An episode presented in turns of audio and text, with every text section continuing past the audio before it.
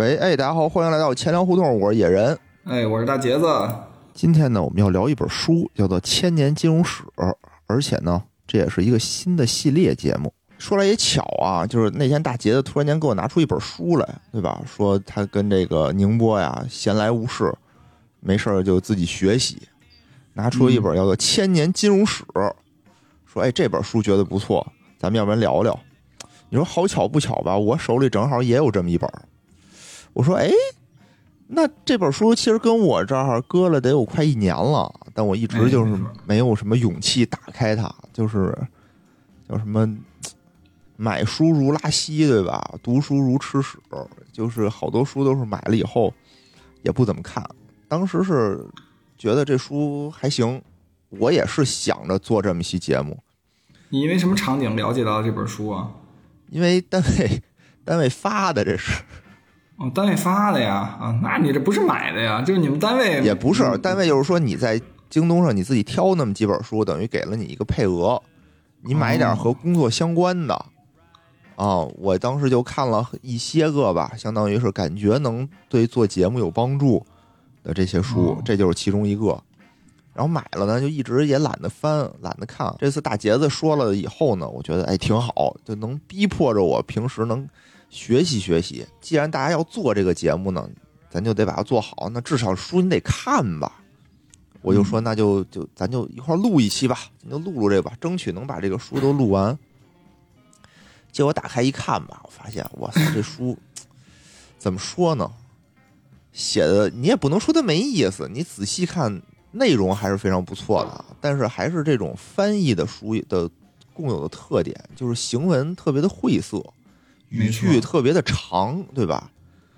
各种什么？这本书看的时候就感觉有一种叫什么从入门到放弃的感觉。因为我我知道这本书其实是是因为我们单位有那个。因为我们单位有一个特别好的 A P P，叫什么什么学霸，然后这个这个 A P P 里面吧，就是平时会分享很多课程，然后课程也特别好，但是吧，一个是课程特别多，另外一个吧，它是拿课程当做任务的方式，让你每年要学多少课程什么的，就是强迫你。对，所以大家其实很多人想学习，但是可能又没有那么多时间学习，最后变成了就是我同时打开很多的浏览器呀。或者在手机 APP 上，比如我睡觉的时候把它打开，在那刷课，就变成这种形式。对，当时其实也有这么二十多分钟是讲这本书的。然后这本书我是当时坐班车上听的，我当时听的时候就感觉哇，这本书太没有意思了。哎，那你听的是说是他就就读啊，还是说有人给你讲啊？有人讲，就二二十多分钟把这本书讲讲完了，全都没有。其实就讲了，也就是因为咱们今天讲的就是前四章嘛，对吧？嗯嗯。然后其实他讲的可能也就是。前前两章的内容哦，咱今天可能讲前三章，因为我就准备到了第三章。哦，反正反正我也觉着，因为我看这本书我买回来以后，我看也感觉这本书有点，说实话有点难受啊，读着。哎，就是，嗯，但是我们呢，就是哎，帮您来消化这本书，哎，对吧？怎么说呢？这本书还是不错的，就内容方面我觉得非常的好，就是还是行文方面看着别扭。对这本书呢，分几部分。我们这第一部分呢，主要说的是这个西亚，对吧？也就是世界上最古老的这个文明之一——美索不达米亚平原附近的这些事儿。这个金融在这个世界上是怎么产生的？怎么出现的？它对整个世界的文明起到了什么推动的作用？嗯，我觉得这都挺有意思的。行，那这第一章这块儿，先第二章先由大杰子这块儿说。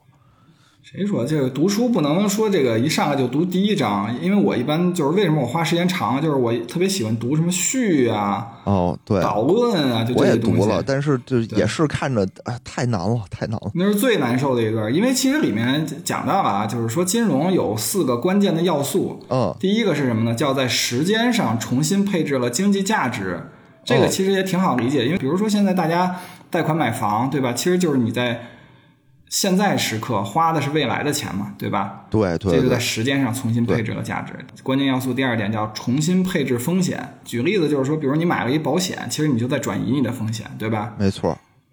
啊，第三点就是重新配置了资金。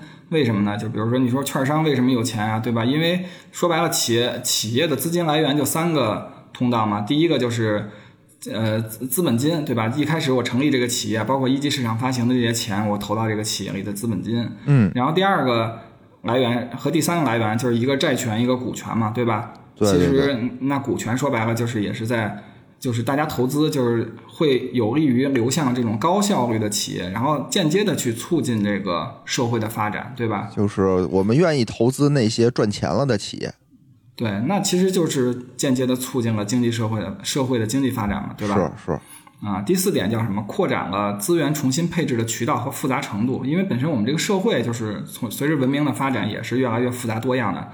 那么本身金融呢就可以是有能力去适应这种多样性的需求，而且以以金融为基础，可以再扩展金融的呃社会的这种多样性。这就是它里面讲到的金融的四个关键的要素。那么金融呢，一方面其实是具有这种解决问题的能力，同时还有引发问题的这种倾向。就比如像小红书，对吧？金融我们解决了一些问题，比如企业融资的问题。那其实它可能金融，哎呀，有钱以钱生钱是吧？它这个薪酬，对吧？其实它也引引发了一些社会的问题，对吧？最烦的就是这帮以钱生钱的孙子。对，就是好好像是不在。对，就是金钱的搬运工，对吧？好像没有产产生价值，对我受他妈受唾弃，真的，对，其实你要能进中金，可能你就是我就宁愿接受这种唾弃。嗯，唾面自干。对你退我吧，一月给我八万块钱都随便。嗯，然后我们我们现在就讲书的正文部分啊。第一部分的前四本来想讲前四章，为什么呢？因为前四章本身是一个整体，都在讲这个西亚的部分，但是就是第一、第二章那么就是特别难吃的屎，然后第三章野人就吃的特别开心了，就已经第三、第四章内容特别丰富，就很好讲，对对对对因为让野人多讲一点。我呢就把一二章就很难很难受，就你读这个。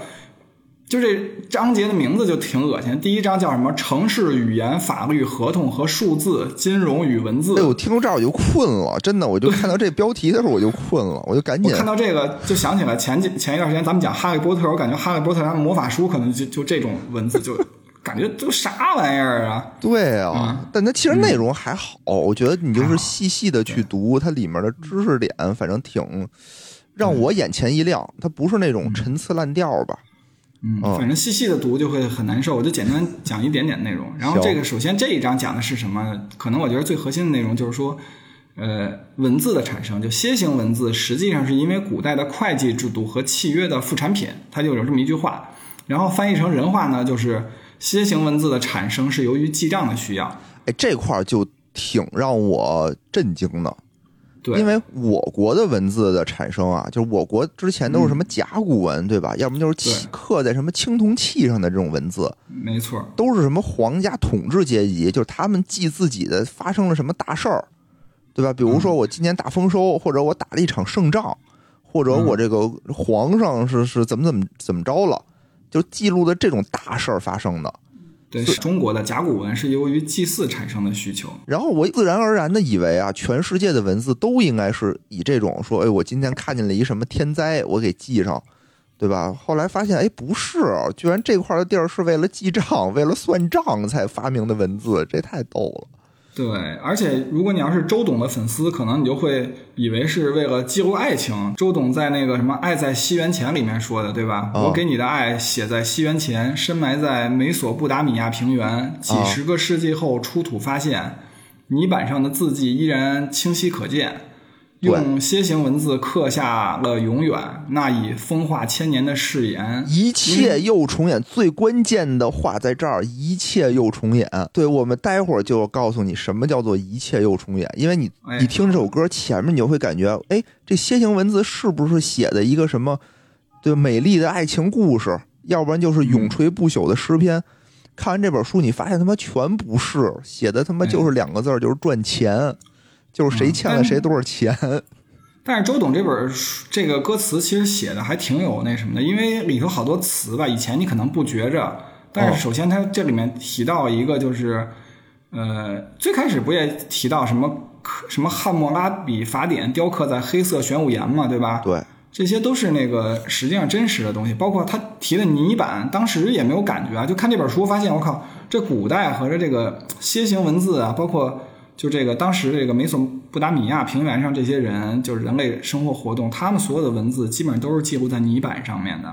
对，这也是和我国不一样的地方，就是我国为什么都是统治阶级才能掌握文字？就是无论你是这个刻甲骨用的技术，还是你这个往这个金银器上刻的这个技术，对对，竹子其实都是后来了，都是后来的事儿了。就这个是需要非常有门槛儿，有门槛儿，对。然后你对这种文字的掌握也是有门槛儿。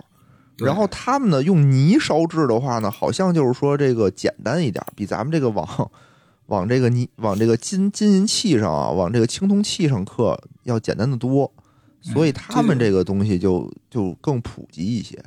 对，这就跟中国古代什么用沙子练字一样的感觉，对吧？就史学家认为呢，就楔形文字出现之前呢，这个古代的西亚地区最早是用什么呀？要叫头陶绸，用陶绸来记账。什么叫陶陶绸呢？陶绸呢，就是用这个粘土做的这种小物件，形状上呢就会做成什么罐子呀、面包啊、牛羊啊这种形状，就类似于现在的小手办，对吧？一个核桃仁儿大小，是特小的一个东西。嗯，哦这个是在那个一九二九年，古代的那个一个城市的遗遗迹，叫什么乌鲁克的一个中央神殿，有这种哦实物的发现，就是这种考古实物嗯发现的。嗯嗯然后最早的这个乌鲁克的泥板呢，是在公元前三千一百年前，由这个抄写员在上面书写的象形文字。嗯而这些象形字呢，就是由这个陶绸演化而来的。比如说这个“布”的这个象形文字，是一个圆形的有条纹的陶绸演化的。嗯那是田是什么？田这个象形文字怎么表示呢？是用这个蜜罐的这个形状来表示是田哦，啊。然后，然后后来呢，就还有这种什么五只羊，对吧？就用五个深刻的笔画，紧跟着代表羊的一个符号来表示。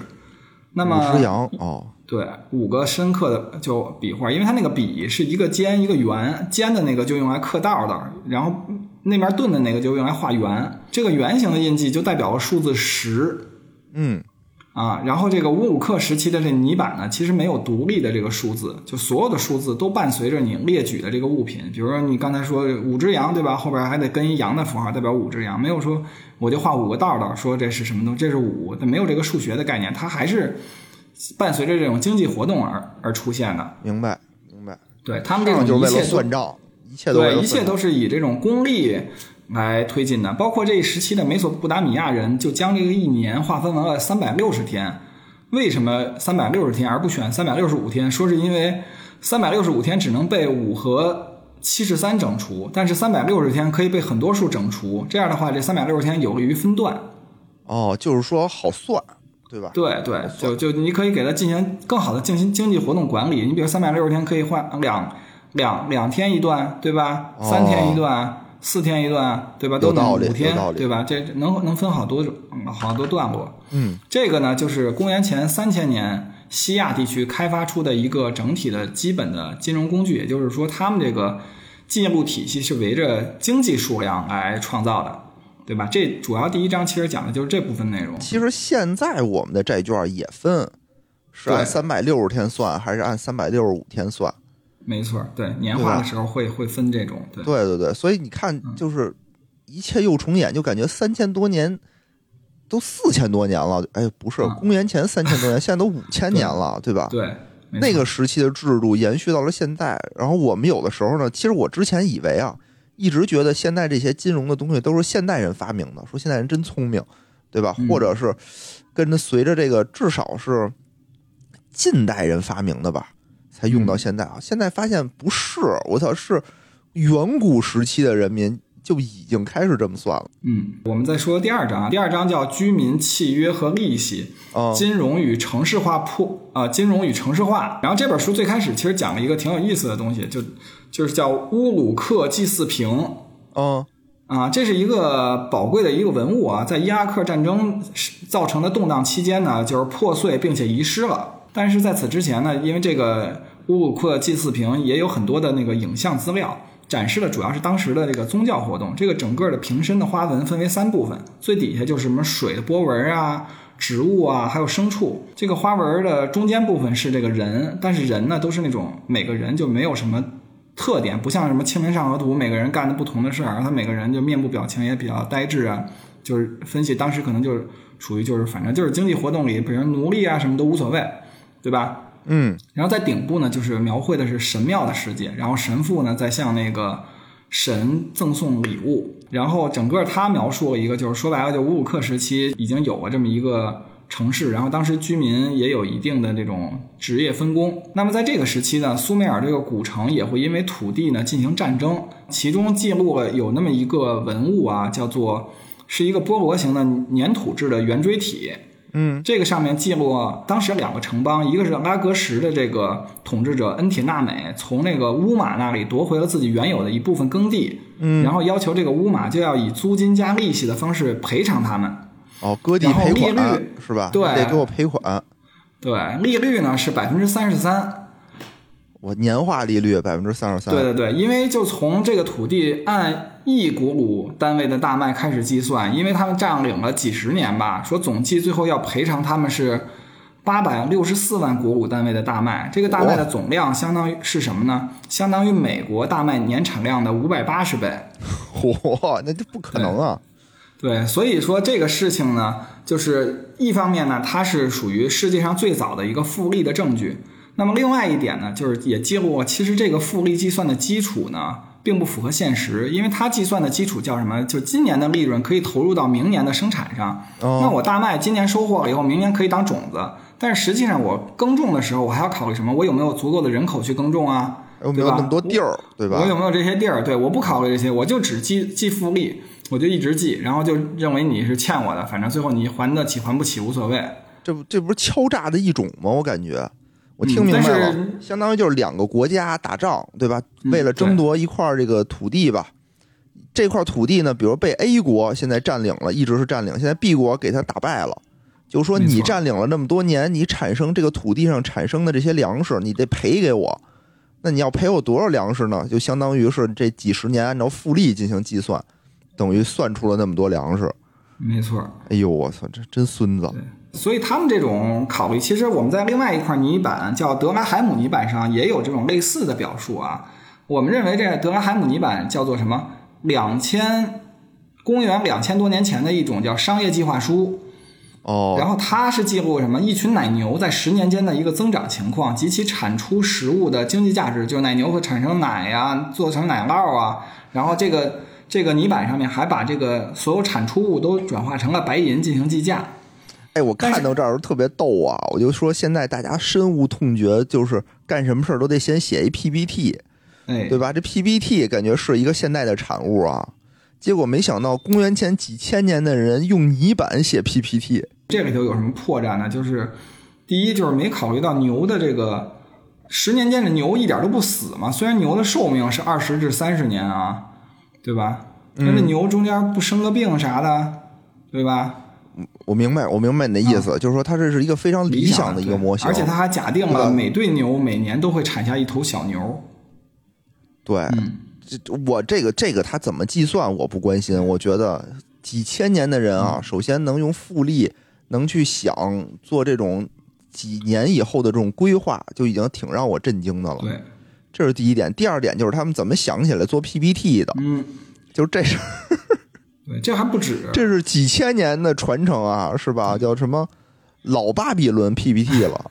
哎，其实说实话，就最近我刚开始就是提升自己的 PPT 技能，因为我就有时候也可能需要汇报一些工作呀，对吧？啊结果我们就是昨天就发了一通知，关于规范 PPT 制作使用相关工作的通知，说以后要大幅减少汇报工作中使用 PPT，汇报工作反对照本宣科。哦，反正总体上来讲，就是说以后要少写 PPT，要改变企业文化那化。写什么呀？你总得写点什么呀就？因为我们现在不是在跟飞书做战略合作嘛，飞书它那种会议就是说我有什么材料，比如说我就搞那种 Word，对吧？我就写一 Word，然后往上一放，然后大家就一起就是简单，比如开会前有个十分钟、十五分钟，大家一起阅读一下这个材料，然后有什么问题直接在上面标注，然后主持人就带着呃把这些大家标注的问题一起过一下就完事儿了，哦，就这样。你说是不是会把那个 Word 做成 PPT，在 PPT 贴到 Word 里头？我觉得有可能。我觉得写 PPT 这事儿啊，已经是就是刻在我们骨子里、刻在我们基因里的一个东西，是无法转变的。哎，我我真是最近刚提升了这方面的技能，然后还还下了什么 PS，开始做点漂亮的什么图片啊什么的啊。你这 Win 七的笔记本下得了 PS 吗？下了一个，就挺难的，下了一个二零一八年的那那版本的 PS，因为再早的 PS 吧就找不着学习资料了。我觉得挺难的。然后呢，你说作为一个这个银行的这科技一把手啊，然后我们要录节目的时候，我说你装一个这个 AU 的软件，然后我发给了大杰子，大杰子跟我说他电脑是 Win 七的，因为我这本是那个。呃，一七年我入行的时候，当时发给我的，然后正好五年折旧，现在就可以自己就属于自己了嘛。当然，五年的笔记本，你说你还能干啥？我就把它重装了嘛，因为本来都装着行里那种就是管控类的软件，你什么都干不了，下载东西都必须从行里的那种管理的那种什么小助手上下载。行吧，啊，Win 七就 Win 七吧。然后，对，最后呢，这书就第二第二章最后就讲了一个叫尼泊尔城的有一个叫图兰伊利的泥板，就这个经济复杂性催生了一门新的技术，就是说。呃，叫做用于管理商人的采购和交货的时间差，这个就有点像真正的 PPT 了，真的是。它，因为这个图案伊利的这个泥板啊，有可能有几十块哦，就不停的在记录，就是我在商人这边采要采购什么呀，然后要要销售什么呀，什么时候交货呀，这么一个计划。明白哦，然后还有一块我我觉得特别有意思的点，在这个公元前几千年这个时候，已经出现了合同。就已经出现了最原始的这个合同，这个是什么样的呢？它是一个罐子，就是它叫它叫印玺。其实呢，你可以给它想象成是一个罐子，茶桶、茶叶罐，对对对，一个茶叶罐的东西。然后里面呢，上面外面有花纹，最外面还有什么皮的布东西给它包上，得给它封起来。这玩意儿怎么用呢？相当于比如说咱俩做买卖。对吧？咱俩做买卖是要交税的，是要交营业税的。但是这个税呢，并不是每一笔一清算。比如我卖给你了这个十头牛，对吧？我假设我得拿出一头牛交税，但是这个税不是说我现在做完这交易，那边就牵走一头牛，不是这样的。是说到年底的时候，咱们统一算账。哎，就跟现在一样啊。最后中间个人所得税什么，你得算一算。你该补缴的补缴，该退你的退你，但是怎么记录你的？现在你要交这个一头牛的税呢？就是说，你在这个泥罐里头啊，你在这个茶叶罐里头，哎，当啷，你就把刚才做出来的那个小手办，你就往里放一个，哎，给你封上口，给你签字画押，证明了这个东西是你要交的税。到年底的时候，我们再把这些东西全都打开了，统一计算你的账。对吧？我你说到这儿，其实为什么我开始不愿意讲这部分东西？因为这挺有意思。但是我当时看到这儿的时候，他这本书翻译的说叫什么印玺，叫把它分在一个圆环状的物体。我他妈当时圆环状，我脑子里先想出的是一个手镯。他说什么内部要放什么东西，外部放什么东西，我当时脑子就一直转不过来。然后关键那个苏美尔印玺吧，你在这儿只要在百度上一搜印玺，全都是中国的这个什么，就是什么乾隆皇帝的印玺。我靠，其实。根本就根本搜不着真正，我觉得就是完全是他翻译的问题，你根本没法找到。咱们国内的叫印玺，就是一个一个大印嘛，相当于对吧？他这不是，他这是一罐子，一罐子，你把东西弄好了以后，再拿陶土给你再封上，再给你封上口，相当于你密封上是这么一个东西。年底的时候拿出来，大家拿出来去算这个账，哎，你欠了国家多少钱，你给补上就行了。没错，对这东西我就。我天哪，这大家太先进了！只是说当时没有计算机，对吧？没有数字化，但是该有的东西全有了啊！而且呢，他当地还有这个就是专门经济的这种叫法庭，对吧？比如说，没错，有这种叫法官。比如说，我跟你这儿先请，咱俩物物交换嘛。那会儿还没有没有钱，物物交换。哎，有钱有银子，比如我先欠你点钱，那这儿谁作证呢？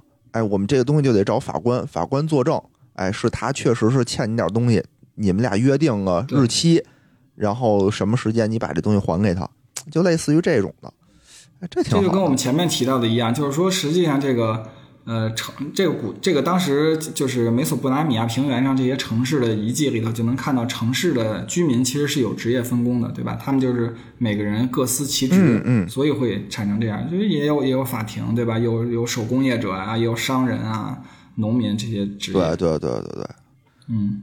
包括最早的这个泥板，当时他这个书里写到说，由于一个记账员，我就想，我靠，记账员都已经有这个职业啊，了，专门记账，专门得刻刻陶土的嘛。现在我们叫艺术家，嗯当时那叫抄写员儿，对吧？现在对，哎，这特别有意思，我感觉真的就没想到啊，没想到他们那块儿这个经济发展这么发达，这是我没想到的。然后我看第三章的时候呢，就更有意思了。这书你得一点儿一点的看，你不能着急，你不能像看那个网络小说似的，说我操，我嗯，我哪哪都是爽点什么的，对吧？我天天我这得给你给你飞升啊，越级打怪这都没有，你一点一点看，你会发现就是历史当中的一些很有意思的点。到第三章呢，我们这个地区变了，刚才说的是什么乌鲁克，对吧？现在就到了古巴比伦，古巴比伦就是周杰伦那歌唱的那个没错，对，叫什么？古巴比伦王颁布了汉谟拉比法典，刻在黑色你玄武别唱，之，前很多人都吐槽你唱歌距，今三千七百多年，不是你在调上吗？我想问问，差不多吧。我之前啊，我之前一说这个法典，对吧？我第一反应应该是里面是不是借都应该是刑法，对吧？嗯我们接触到的这种宪法对吧？？宪法或者刑法，就是君臣斗里头什么大大清律，对吧？第一条啊有意偷刺王杀驾斩立决，对吧？啊什么谋害亲夫逮着了斩立决，逮不着没罪。嗯对对，都是类似于这种偷分掘墓是吧？见尸者杀，不见尸者发。后来我还真的啊，就打开看了看这个《汉谟拉比法典》，发现哇，也不全是，就是鸡零狗碎儿，什么事儿都有。然后特别好奇，哦我查查我这汉谟拉比法典这是怎么来的呢？特别有意思，百度百科上面写啊，说汉谟拉比这个王啊，就天天就喜欢审案子，在当地天天断案，但是当地呢案子太多了，什么事儿都找皇上断案来，他有点累。他说：“干脆我就把这些规则全都给你们写下来，刻在一大石头上，你们自己看。哎，你们自己犯了哪条，你们自己执行就完了。”哦，啊，所以里面也有刑罚的部分啊，但都比较残酷。比如说，就是我们著名的什么牙还牙，以眼还眼，哎，就是从这里头来的。就相当于里面明确有一条规定，如果别人把你眼睛夺瞎了，怎么办呢？你也把那人眼睛夺瞎。如果人家把你的骨头打断了，你也把那个人的骨头打断，什么这种对等的惩罚嘛。然后我看的这个法典的时候吧，第一条给我逗坏了，就是它上面前几条不是说什么有一次王杀价，也不是什么总则什么的啊，他是说你告别人，你必须得有证据，你不能胡说八道。第一条就是，倘若自由民宣誓揭发自由民之罪，控其杀人而不能证实的，揭发之人之罪者，处死刑。就是我告你，但是哎，我没证据，怎么办？弄死你！哎，我觉得现在这这条法律啊，在现在的互联网上应该借鉴一下，就他妈阻止一下他妈这帮胡说八道的人。没错，这我也我也觉着非常是吧就这种造谣生造谣生事事人太多了，就随便给你拍扣帽子、给你定罪的这种，前几条都是这种。第一条是这个吧，第二条是什么呀？第二条更逗，是说如果你告别人，他对你行之巫术，就是他对他诅咒你，嗯，加小人儿，对，这怎么办呢？这有的时候他可能没证据，对吧？我说我病了，我说是他诅咒我导致我病的，这这怎么来证据呢？就把你控告的那个人扔河里，如果那个人淹死了，就说明河神啊，河神降怒于他，那你就赢了。就是他死了之后，他的所有财产、房屋财产全归你。哎，如果他没淹死，如果这人会水啊，没淹死，那就说明河神觉得他没罪，那就是你诬告，你的所有房屋财产全归他。哦，所以说这学游泳还是很重要的，学游泳特别重要。反正前面几条都是这样，就是说大家别别互相的，我觉得也是皇上啊有这种意思，就是你们天天跟我这儿告状，对吧？我嗯怎么能降低这个案件的数量呢？就是你们有证据，你们来告；你们没证据，别跟我这儿找事儿来。没错，说白了，这个就是也想建立这种叫什么和谐社会，和谐社会。所以这《汉谟拉比法典》一共二百八十二条法律，其中有二百五十二条都是和财产相关的，就说明什么？说明真正杀人放火的这种案件还是少，大部分都是这种这是什么合同纠纷，对吧？商务纠纷这种还是比较多的。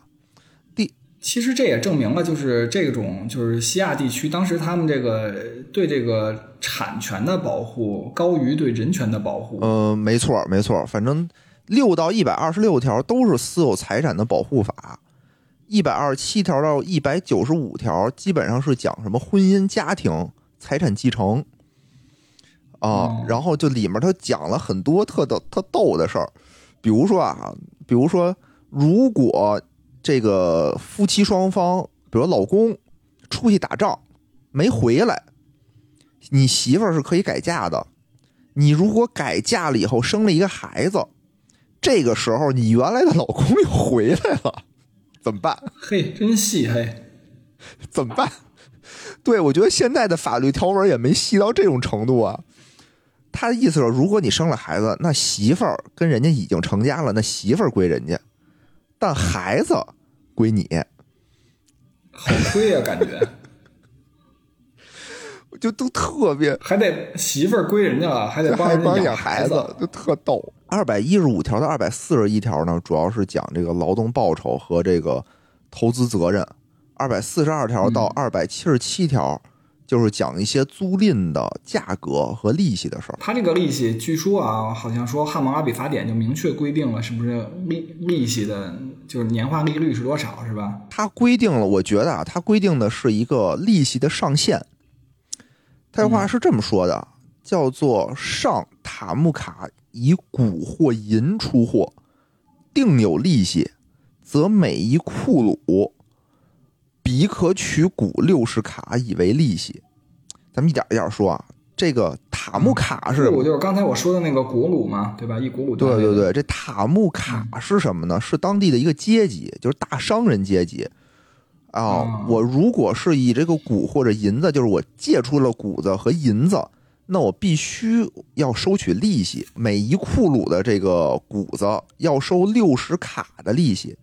它一库鲁是合一百八十卡，它不是这个百进制。哦那六十卡呢，就是三分之一，百分之三十三点三三。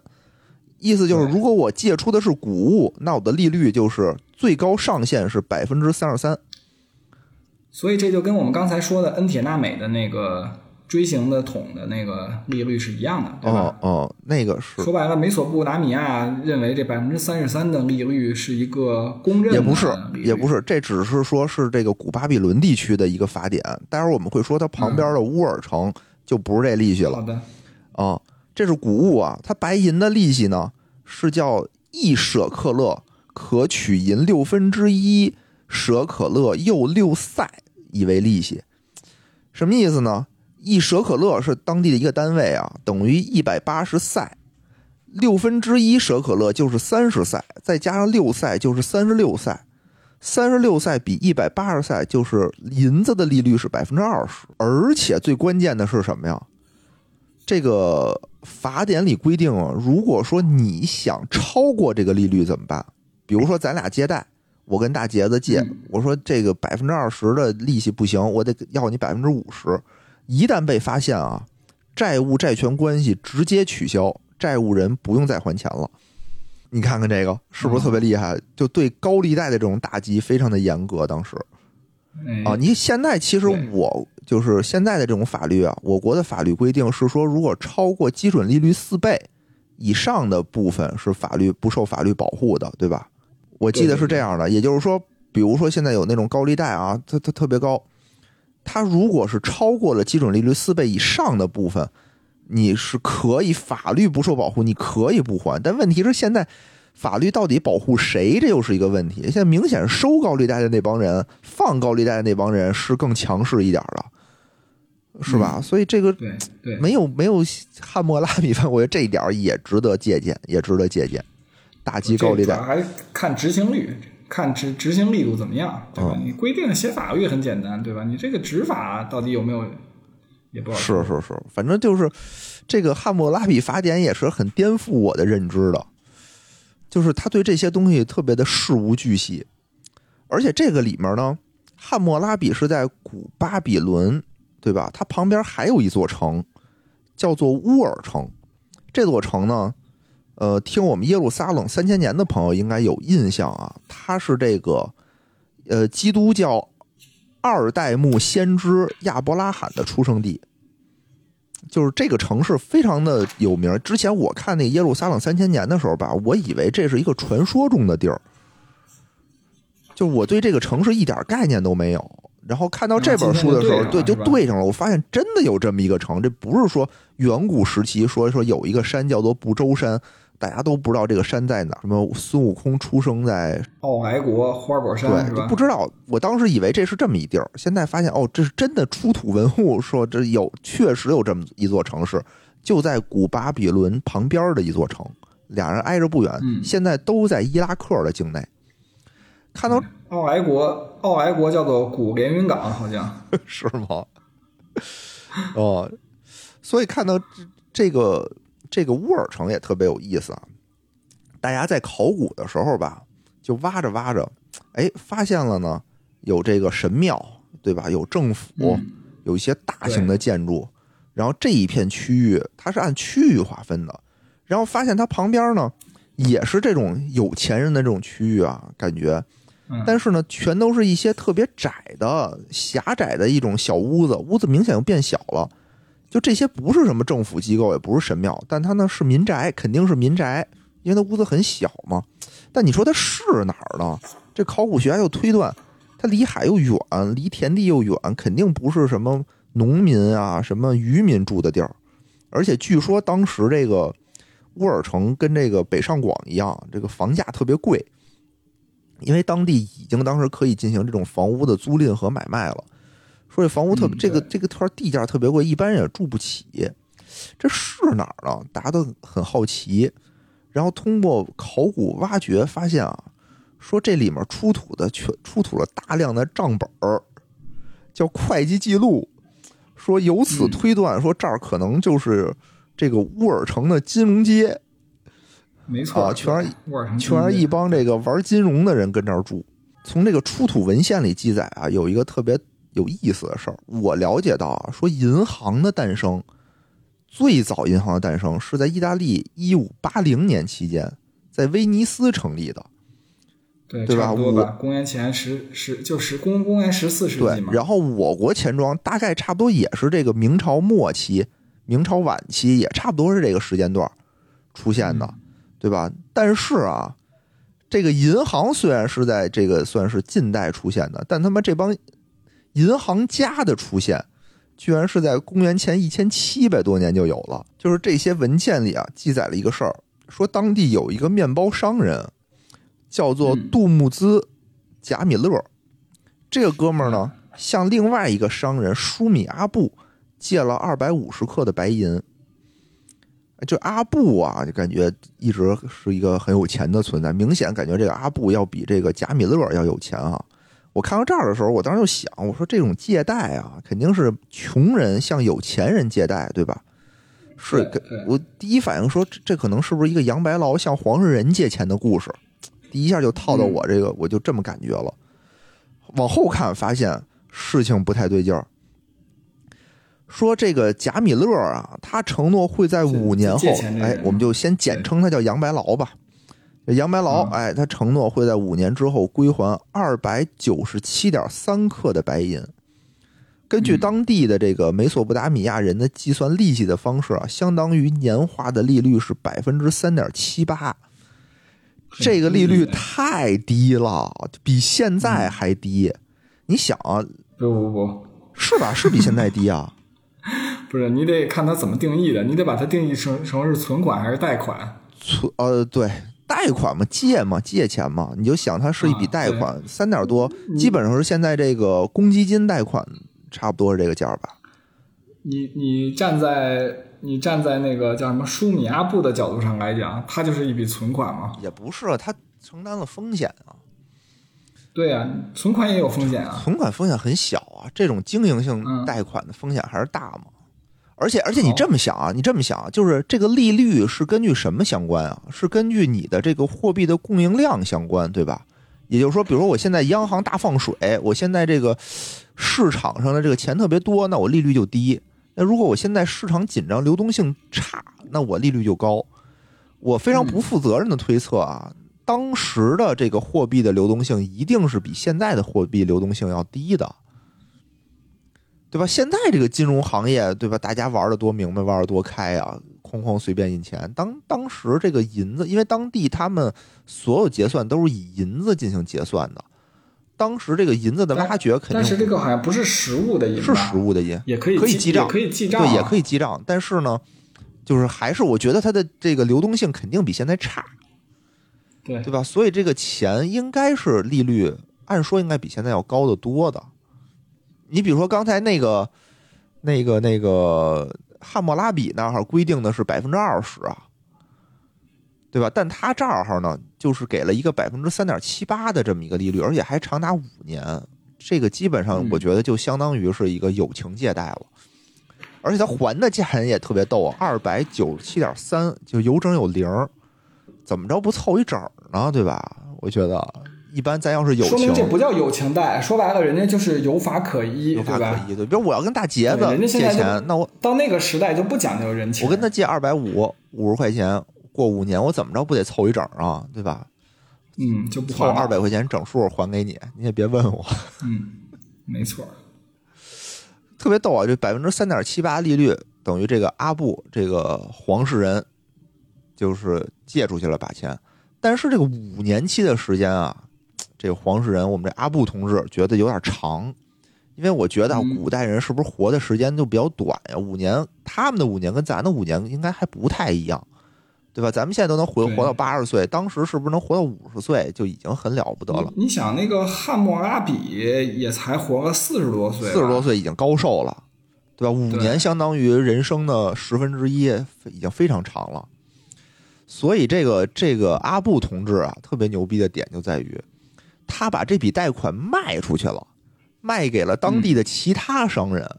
就是说，贷款是可以买卖的，贷款的二级市场已经形成了，没错，对，这太牛了！这个，我借了一笔钱，我还从来没想过说把这笔钱再再给卖出去，而且我也不知道哪儿卖呀，卖给谁呀，不太清楚，嗯不太清楚。反正看着这儿这就人家有已经有这叫什么风险转嫁的意识了，对吧？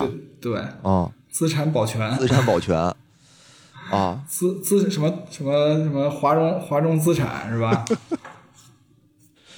看到这儿我是挺惊的，而且呢，如果说这个阿布和刚才那个贾米勒他们俩一定有关系，我后面我后面给你推测，我觉得他们俩一定是有关系的。这笔低息贷款肯定不是平白无故给的。咱们接着往下说啊，这个这个借钱的杨白劳啊，就是我们这杜牧兹贾米勒，他也没闲着，他拿这笔钱干嘛了呢？他不是拿这钱吃吃喝喝了啊，他拿这笔钱投资了供应给寺庙的一个面包店。相当于我又开了一国企，这个这个面包旱涝保收，我就给寺庙供应，而且呢，还成为了国王的粮食供应商。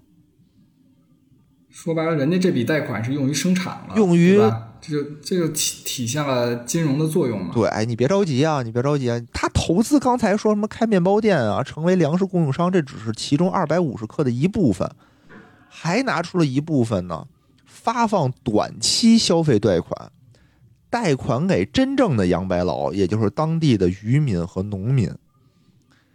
这部分贷款的利率啊，高达了月息百分之二十。嚯，真黑呀、你想想，月息百分之二十，远远高于了那个汉谟拉比法典里规定的年息百分之二十啊！我觉得这个可能才是当地一个比较正常的利率水平。这个不就是拿这个长期的低息贷款去发放，对吧？短期的高息贷款吗？嗯，啊，这不就是银行家干的事儿吗？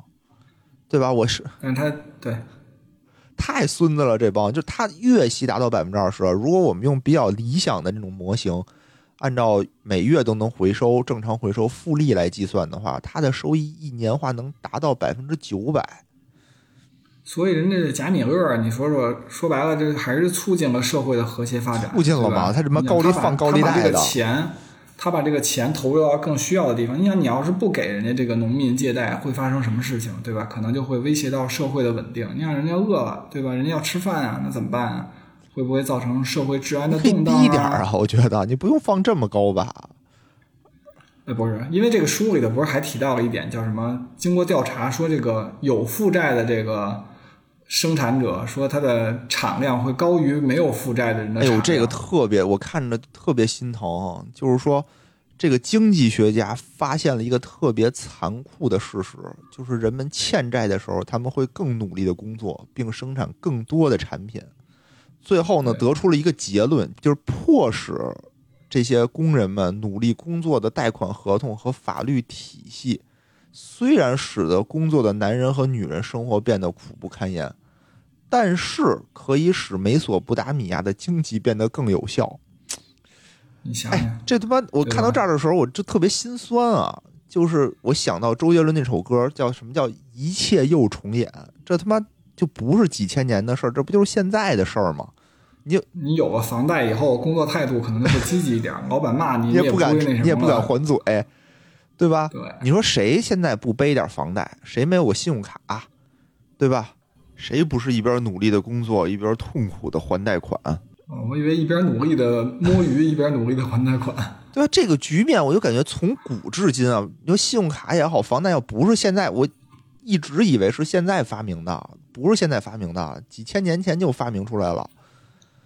对吧？对，所以说这个金融它不就体现了这个功能，就是叫什么穿越时间，不仅是让你把现在的钱，对吧？现在可以花未来的钱，而且就是过去你看看人们干的事儿，其实你现在还是一样的生活。现在我就觉得看到这儿我就特别绝望啊！你就感觉从古至今科技变了，对吧？科技大幅度的进步，阶级变了，社会变了。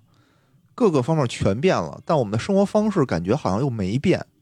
无论是什么社会，无论东西方，无论谁当权，还是这么一个东西啊，对吧？资本家拿钱生产、贷款给你，让你背上房贷啊，然后让你还钱，然后迫使你努力的工作。你看，你就得主动努力工作，你这不行。你很老非得背人贷款来努力工作，你要努力工作，你可能就背不上贷款了。假假杨白劳从黄世仁那儿获得低息贷款，然后高息再放贷，产生了生产出了一帮真的杨白劳，真的杨白劳只能玩命打工再来还账。所以我就推测啊，这是人家发现的机会嘛，商机。我就推测啊，那个贾米勒和那个阿布的关系。有可能，我大胆推测，那贾米勒就是这个阿布的一白手套。对，从他这儿拿到低息的贷款，哎，我出去再干活，做一些就是高回报的生意，哎，盘剥这些真正的洋白劳，然后赚回来的钱。道理啊，那阿布干嘛还把自己的这个进行了转移呢？对吧？他还把这贷款的债权关系转走了。他为什么转走啊？这这是他真正的高明之处。我们接着往下看，你就知道他为什么转走了。这里面这事儿深了，真的是深了。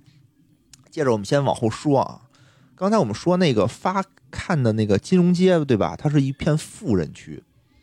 那富人区住的都是什么？都是富人，有钱人都是扎堆儿的，跟现在一模一样，对吧？现在也是嘛，那种高端小区住的全是有钱人。我们这个贾米勒旁边呢，还住着另外一个他的朋友。叫做埃亚纳希尔，这哥们儿也是有钱人。这哥们儿他挣钱的手段和这个贾米勒就不一样了。贾米勒是开面包房，对吧？卖粮食、放贷款。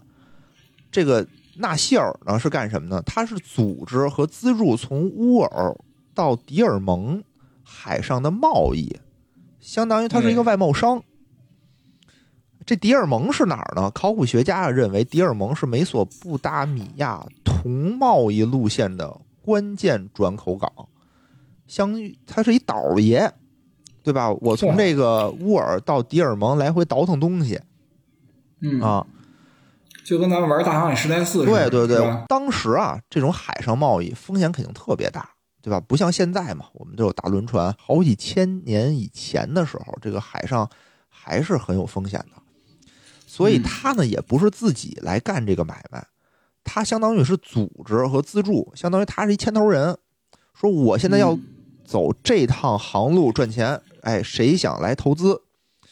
哎，他等于是说有很多人投资他，一起集资来干这件事儿。最多的时候啊，这个纳希尔聚集了有五十一个投资者，哇啊，挺多的。他们都是以这个白银出资，然后呢，你有钱出钱，没钱你可以出货，相当于我可以编点什么别的东西，哎，我拿出去卖也可以。他们会按照各自投资的占比进行回报的分配，而且呢，他们还有一个特别有意思的特点啊，就是说大家不是集资来干这买卖吗？对吧？如果赔了的话，最多这些出资人啊，最多是赔投资额的上限。嗯，有限责任。对，这是个有限责任的。你比如说现在吧，现在可能好多人不太明白啊，这是什么意思？不都是我买股票，相当于是我顶多顶多我是把这笔钱全都赔没了吗？对吧？但其实，在我们现行的这个法律制度里头啊，我们的企业有一种叫做合伙人制度，它的类比呢是法人公司，就是我们其实有好几种企业，我们最常见的是法人公司。什么有限责任公司、股份有限公司，对，还有一种呢，叫做合伙人的企业，叫非法人公司。在这个里面，我们经常能听到的词儿，什么有限合伙人、普通合伙人，对吧？嗯，有限合伙人承担有限责任，普通合伙人是承担无限的连带责任。你比如之前什么老罗怎么欠了六个多亿，对吧？说思聪怎么欠了多少钱，都是因为他们要承担无限的连带责任。嗯，对，对吧？在我们普通的什么法这种有限责任公司里头，你是有一个比例的嘛？相当于你的，比如公司注册资本是多少，你的责任就是那么多。比如我就十万块钱，打钱粮就是十万块钱，那我顶天顶天我就赔十万，再多的钱我就破产了。跟我跟我这个法人，假设野人是法人啊，其实不是我，嗯，跟我没关系。比如我现在他妈有好几千万，我不用为这个公司负责。但如果我们是一个合伙人制度的公司，那相当于赔多少钱，就大家就都得往里填，都是无限连带责任。对。但这个里面呢，相当于明显是一个合伙人制度，但不是所有出资人都会有这种无限连带责任。只有这个埃亚纳希尔，他是一个普通合伙人，剩下的人都是有限合伙人。那有人就问了，说那这个纳希尔他承担无限连带责任，对他有什么好处呢？对吧？他的好处就是说，他在分配收益的时候，大家虽然是按这个缴存金额的比例分啊，但是他因为是承担了最大的风险，所以他也将获得最多的利润。就它也不是严格按照说我出一百，你出一百，咱俩百分之五十那么分。那比如我是普通合伙人的话，我就拿多大头百分之七十；比如你是一般合伙人，你就拿少点，拿百分之三十。大概是这样，对，这么一个意思。而且有可能，比如说超额利润，它就超比例分配都有可能，对吧？对对对，你挣得多，大家就分得多嘛；挣得少，大家就分得少嘛，对吧？而且这个呢，特别逗的是，它没有投资下限，就是你投多少钱都行。你比如我们这个这个买股票啊，其实我们是有门槛的，对吧？一百块钱，一百一百股为一手，而且每股多少钱，这个都是。就是没法再分了，对吧？我要想再分，我只能内部调剂。但是他们不是，他们都可以随便说。有人拿一只手镯，我投资也行。就是普惠金融，就真正做到了普惠金融。但是啊，就是你你有钱没钱都会投，但是呢，他没有做这个合格投资者的这个风险提示。就这样的好处呢是上升的，是每个人你投多投少都行。对吧？然后你可以投给这个纳希尔也行，你投给那个贾米勒也可以，就大家都可以集资，都可以投资，这样就做好了什么？能做到这个风险分散，没错，对吧？那比如说这个刚才那个纳希尔啊，如果他这个贸易，比如遇见了大风浪失败了，假设他有一笔钱，他投给那个贾米勒了，哎，没准那边就挣了，这就是分散风险、分散投资。的好处，对，这叫众人拾柴火焰高嘛，而且也是对吧？因为大家都希望这件事成，说白了就能团结，团结一切可以团结的力量。对对对对，这时候就特别有意思的一个事儿发生了啊！我觉得彼时彼刻，犹如此时此刻。就你发现啊，这个资本主义发展啊，如同星星之火，它它它成燎原之势，对吧？大家就玩命挣钱，大家把这个金融工具运用的炉火纯青。这个时候，阶级就发生了变化。你想啊，我拿到低息贷款放高息的这些人，他就会变得越来越有钱。对，那那些农民，对吧？他贷这些高息贷款的人，他就变得越来越没钱，越来越穷。那我越来越有钱，这帮人啊，那我可就不一样了，对吧？我就觉得我厉害了。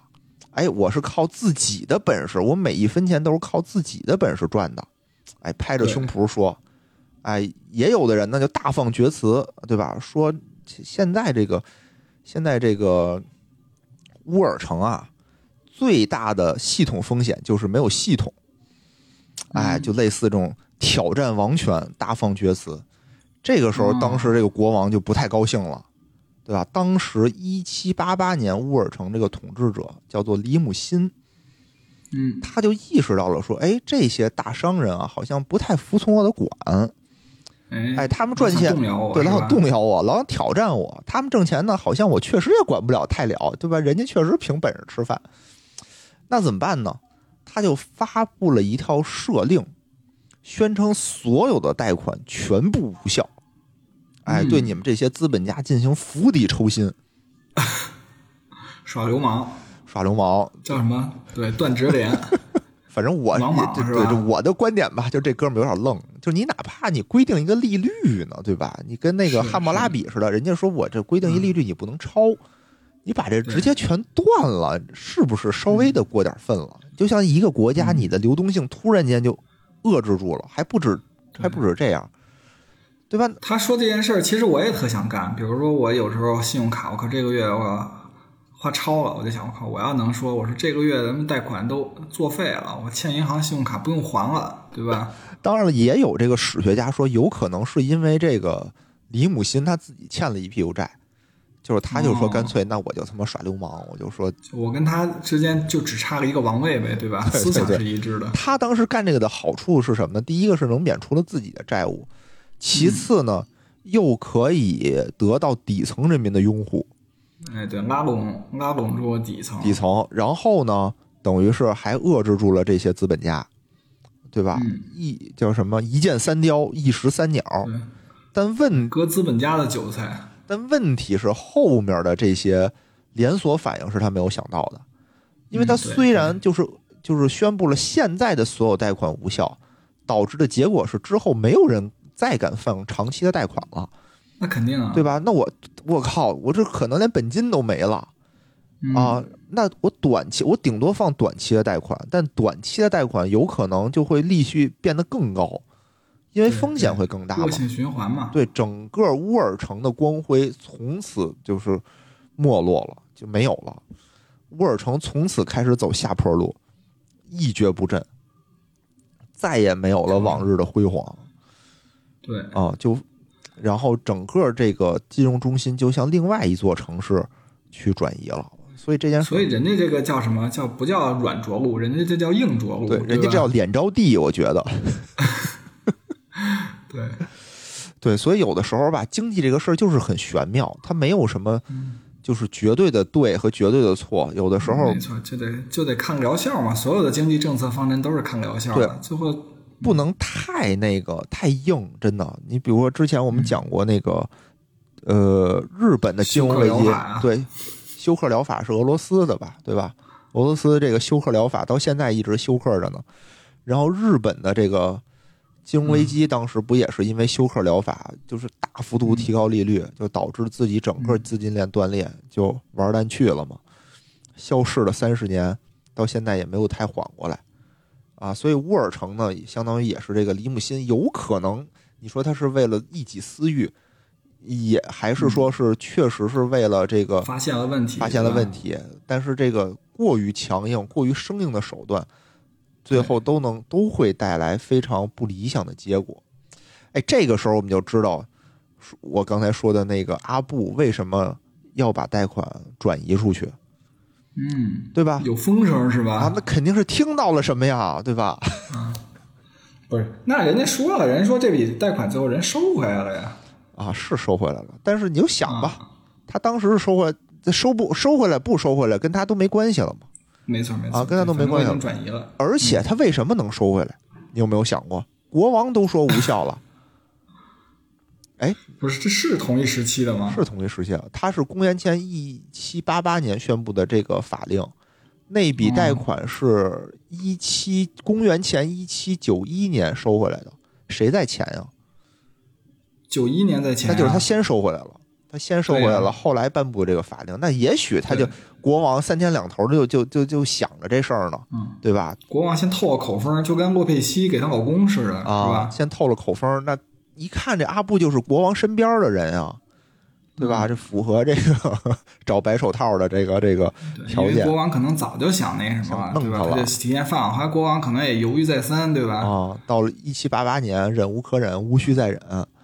对，嗯，所以这个呢，是我看到这个第三章啊，我觉得很有意思。当然第三章也说了一些其他的事情，比如说他们是怎么进行这个房屋买卖的，里面有一个石板记录的非常详细，就是一个家的两个闺女分家，嗯，说是在这个古乌尔城的时代吧，就是这个妇女也享有同样的这个权利，就跟我国古代不一样。我国和西方古代好像女性的地位都稍微的低一点，现在当然是一样的了。就当时现在都强一点，强一点，现在强一点，当时不是这样的。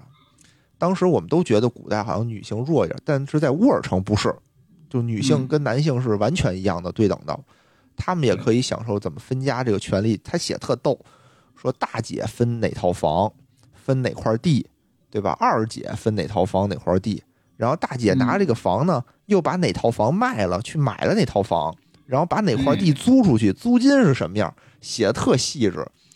然后二姐呢是说，我现在呢这些财产我还过继给我了一个，她她不结婚，她过继过来一个一个孩子，然后呢嗯。证明就是这个孩子是他的继承人，但是在他死之前，这些财产还归这个二姐所有，对他收益还是我的。对他死了以后，这些东西才归这个孩子，写的很详细，很详细，就记录跟遗产公证似的，是吧？对对对，其实说白了就是遗产公证，然后还有就是怎么养老啊，然后房屋怎么买卖啊。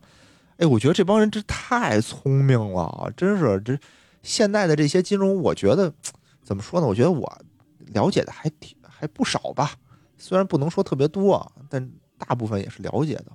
没想到这些东西都是好几千年前的人已经开始玩明白、玩剩下的了。嗯，啊，他们除除了没有，你说有这脑子提前提前进行工业革命不好吗？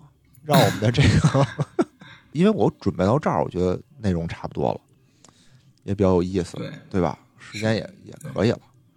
嗯，然后呢，咱们以后啊，争取努努力把这个系列做成付费的。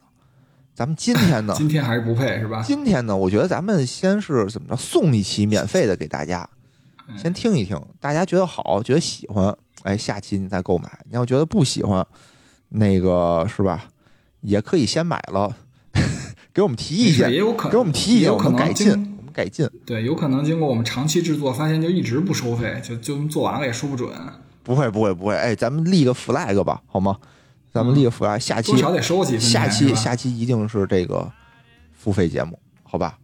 对，今天听节目其实还挺有收获的，因为为什么呢？就是因为以前嘛，我看我就包括我看这书的时候，我也只是就书看书，也不会想太多。哦，好，没想到咱们野人一直什么想什么白手套，还对时间线啊，什么国王什么颁布法令之前先这么玩儿，我靠，发现野人也有这个黑暗的阴暗的一面。不是我我这我这想得不少。对吧？咱做这个付费节目不得这么按照这质量来吗？给你打一样，嗯，对吧？以后你，这也得，向我这靠拢。可以，说明你确实没白吹牛逼跟我。我这老老给老总给总经理嗯安排工作，我紧张，给我紧张。嗯，行吧，那那个咱们今天就到这儿，希望您听了这个节目也有所收获，好吧？嗯，啊，那今天就到这儿，期待我们下期，这样，拜拜。再见。节目最后呢，如果大家想跟主播与听友互动，欢迎加入钱粮胡同的听友群，请添加微信钱粮胡同 FM 的首字母 QLHTFM，主播在这里等着大家哟。